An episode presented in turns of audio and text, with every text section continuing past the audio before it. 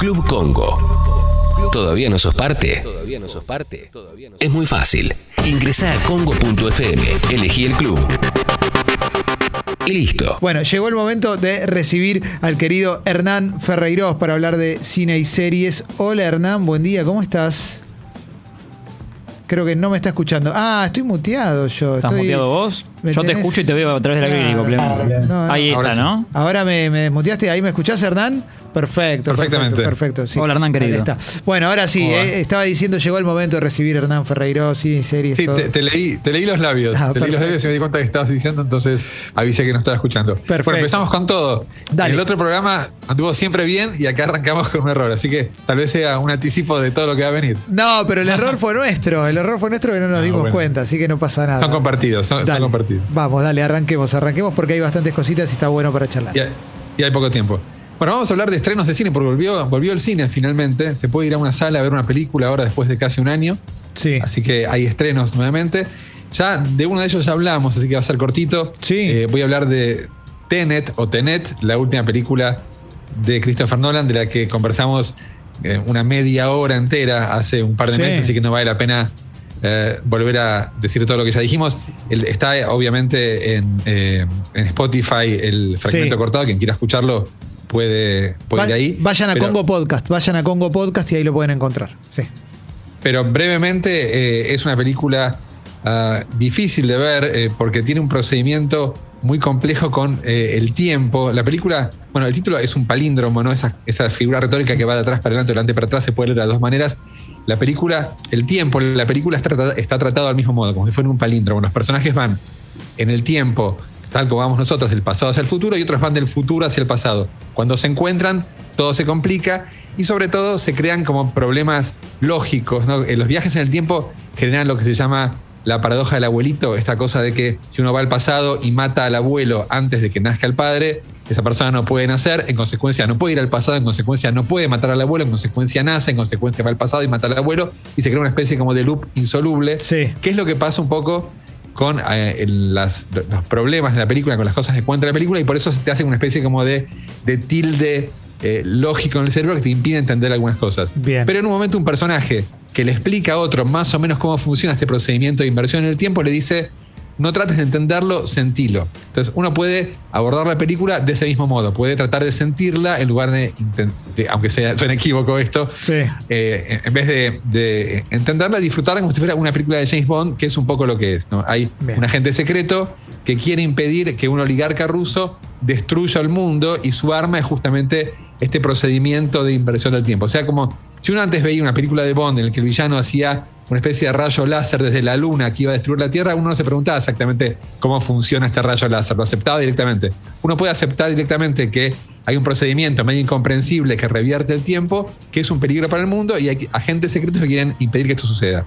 Por supuesto que también uno puede ignorar ese consejo y tratar de entender efectivamente qué es lo que pasa y cómo funciona lo que la película propone. Eso es bastante más complicado y es como resolver una especie de, de- de sudoku muy complejo. ¿no? Bien. Creo que se puede hacer. Yo la vi tres veces y creo que entiendo todo lo que pasa. Cualquiera creo que puede hacerlo entonces, pero es más complicado de hacer eh, en ese caso. Pero Pero, bueno, a mí me- es una película que, que me gustó y sobre todo, sí, Verla tres veces fue para entenderla mejor, por, porque te gustó No, mucho. me, me- me- me gustó, o sea, no, no era una carga verla tres veces, pero había momentos que decían, no, acá, ¿qué pasa? ¿Cómo puede ser que esto suceda? Claro. La, la veía de vuelta para tratar de, de llegar a ver cómo se llegaba a esa situación y a ver si podía desentrañarla. Bien. Eh, no voy a entrar exactamente en qué partes resultaron más confusas porque sería muy largo, pero bueno, la, la película tiene eh, una complejidad que uno también, como decía antes, si quiere puede ignorarla y verla como una película de Bond o puede intentar desentrañar esa complejidad. Por otro lado, es una película de 200 millones de dólares, que es un género que no suele, o un subgénero del cine, la película carísima, que no suele plantear muchísimos problemas a los espectadores, es más bien Claro. complaciente. En todo caso, creo que hay que destacar de Nolan que haga películas que desafíen, otros podrían decir irriten a los espectadores a ese nivel de presupuesto. Perfecto, bueno. sí, me acuerdo que esto lo habíamos hablado. Esto, esto fue parte de la charla de la vez pasada, Sí. eso de, de- de- del riesgo de, recibir tanto dinero para hacer algo así, algo tan desafiante. Está bueno eso, por lo menos.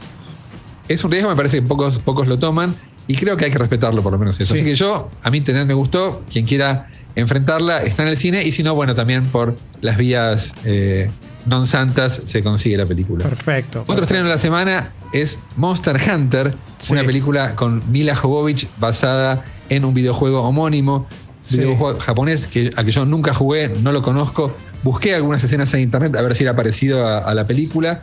eh, y es básicamente un videojuego eh, para matar los que se llaman kaijus, ¿viste? Los monstruos japoneses gigantescos al estilo de Godzilla. Bueno, eh, el videojuego sobre eso y la película también. Básicamente, un personaje que es el personaje de Mila Jovovich, la capitana Artemis, es transportada de manera más o menos inexplicable a otro mundo, una dimensión paralela o las dos cosas, que es básicamente un gran desierto donde hay, al menos al principio, un monstruo gigantesco al que ella con ayuda de un cazador tiene que matar. El problema con la película es que está más o menos una hora y cuarto con ese problema, con estos dos personajes que primero se enfrentan, después se amigan y después matan al monstruo. Y sobre el final, sobre la última media hora, te das cuenta que el planeta era más rico de lo que te mostraron, no era solamente un desierto, sino que había otros paisajes, otros monstruos, una torre maléfica y cosas más complicadas que para mí debía empezar a mostrar antes la película, porque si no, lo que queda es una especie de película reiterativa durante una hora y media y una película como atropellada, abarrotada en los últimos 20 minutos, que además siembra cosas para una hipotética segunda parte que probablemente nunca venga. Así que para mí, Monster Hunter, a menos que seas muy fanático del videojuego, no hay Sí. muchas razones para verla. Por otro lado, el realizador es eh, Paul W.S. Anderson, no confundir con No. Eh, Paul Thomas Anderson, quien es casi un homónimo, pero este sería como el Paul Thomas Anderson de los, vi- de los videojuegos. Eh, hizo un montón de adaptaciones de videojuegos, todas son más o menos pasables. Para mí su mejor película se llama Event Horizon, es también de ciencia ficción, sobre una nave que atraviesa un agujero negro.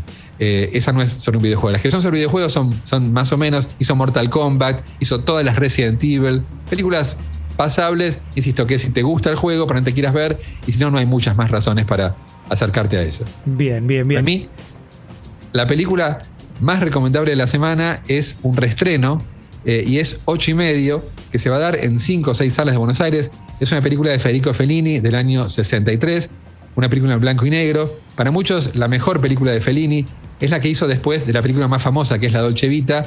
Eh, bueno, en ese momento, La Dolce Vita era como una de las grandes obras de- del séptimo arte, se decía, y nadie suponía cómo Fellini podía continuar eh, esa película. Y bueno, e hizo esta ocho y medio, que es una película completamente autorreferencial. Es una película sobre la imposibilidad de hacer una película.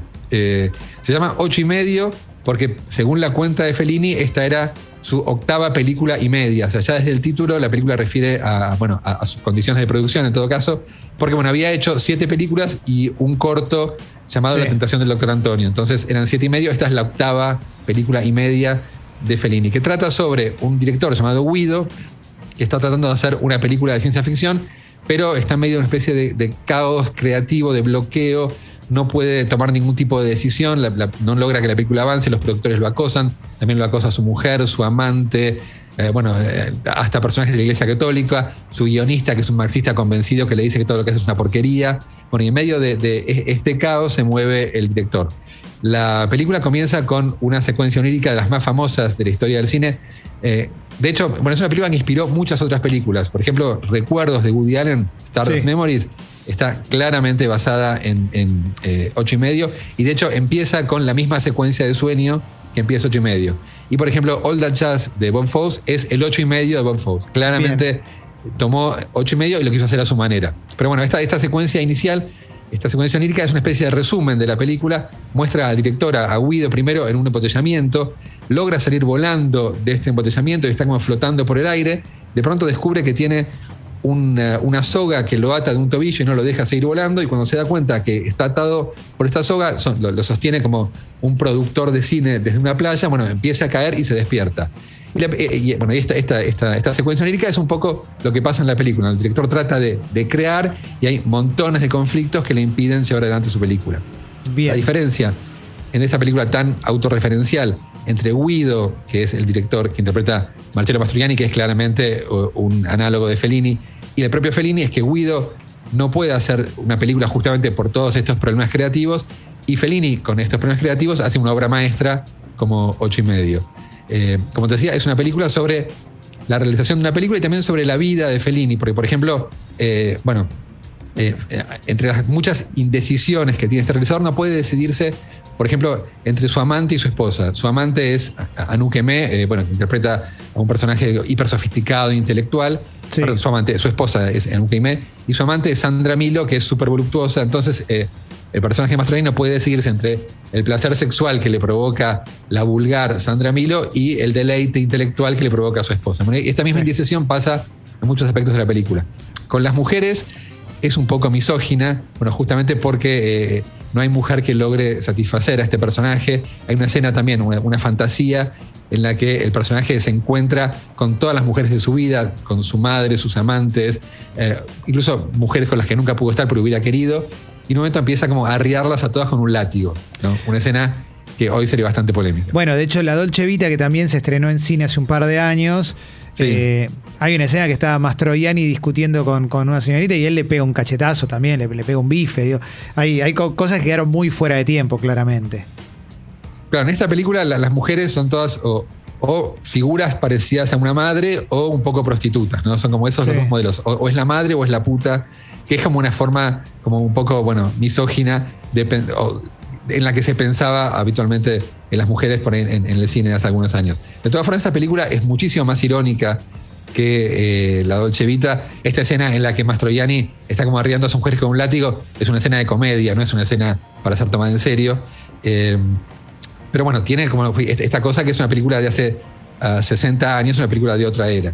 Sí. Um, Está te bien. decía, es una película totalmente autorreferencial. De hecho, en un momento eh, hay un guionista de la película que le empieza a decir al director todos los problemas que tiene la película que está tratando de hacer, que es una película autocomplaciente, narcisista, que no se entiende nada. Bueno, y esas mismas cosas que le dice el guionista en la película fueron parte de las críticas que salieron después, que se estrenó ocho y medio. Se decían las mismas cosas de ocho y medio que el, el, eh, guionista le dice al este realizador de ficción. Y de hecho, muchas de las cosas que el realizador hace en la ficción, dice, bueno, vamos a hacer las cosas de determinada manera, es como nosotros vemos que Fellini después hace las cosas en la película ocho y medio. ¿no? La película todo el tiempo está como jugando con, con, eh, esa, esa vuelta de tuerca de estar refiriéndose por un lado hacia la ficción y por otro lado a lo que está pasando realmente en la película. Una cosa para aclarar es que la película, si bien se estrena en el cine y siempre es más lindo verla en el cine, por más que yo no iría al cine, eso hace un ratito lo estábamos hablando de eso, eh, también lo tenés en sistemas de streaming. Creo que en Qubit está, ocho y medio.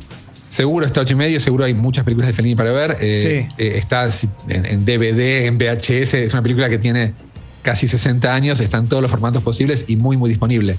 Sí. Me parece que eh, la oportunidad de verla en el cine le da un plus. Yo, digamos, es una película que me gustaría ver en el cine. Ya la vi muchas veces, no voy a verla tampoco. Y sí, el, el tema de, de ir al cine ahora, me- ahora me parece complicado. Yo creo que con distancia y si uno se pone un barbijo, está razonablemente protegido. Es como ir a trabajar, digamos, si todos estamos yendo a trabajar. Sí, lo que pasa es que la gente en general se lo van a sacar, van a charlar, van a El, el comer. tema es van ese, bueno, sí, el, sí. el tema es si no sos responsable, si te sacás el barbijo, si hablas en voz alta, en fin. Pero creo que con siguiendo los protocolos es, es lo mismo que tomarte un colectivo, ir al cine en todo caso. O sea, tenemos, bueno, sí, hay que ser responsable. tenemos Eh, Tenet o Tenet y tenemos ocho y medio como películas que vale la pena ir a ver, si tenés ganas de ver. Sí, eh, sobre, sobre todo ocho y medio me parece que es una de las grandes obras maestras de la historia del cine. Es una película en blanco y negro de hace 60 años y de casi tres horas de duración. O sea, puede ser ardua. Tampoco es completamente lineal, ¿no? Te decía, mezcla fantasía, sueños, recuerdos. Muchos de los críticos de la época decían que no se entendía. Yo creo que se entiende bastante bien, pero bueno, eh, son opiniones. A mí es una de mis películas favoritas, yo la recomiendo absolutamente. Seguramente mucha de la gente que nos escucha la verá y le parecerá horrible, pero bueno, me parece que es una experiencia diferente ver ocho y medio en el cine. Hernán, eh, cumpliste con los tiempos de una manera espectacular. ¿Viste? Salió perfecto, salió perfecto. Eh, la vamos a subir a Congo, Co- a Congo Podcast, la columna de Hernán Ferreiros. Gracias por eh, formar parte de, de Expreso Doble, de seguir a- acá. Por favor, este nuevo es ciclo, un placer Hernán. estar acá. Gracias. Te mando un abrazo grande, Hernán. Nos vemos. Abrazo. Que seas muy bien. Chao, chao.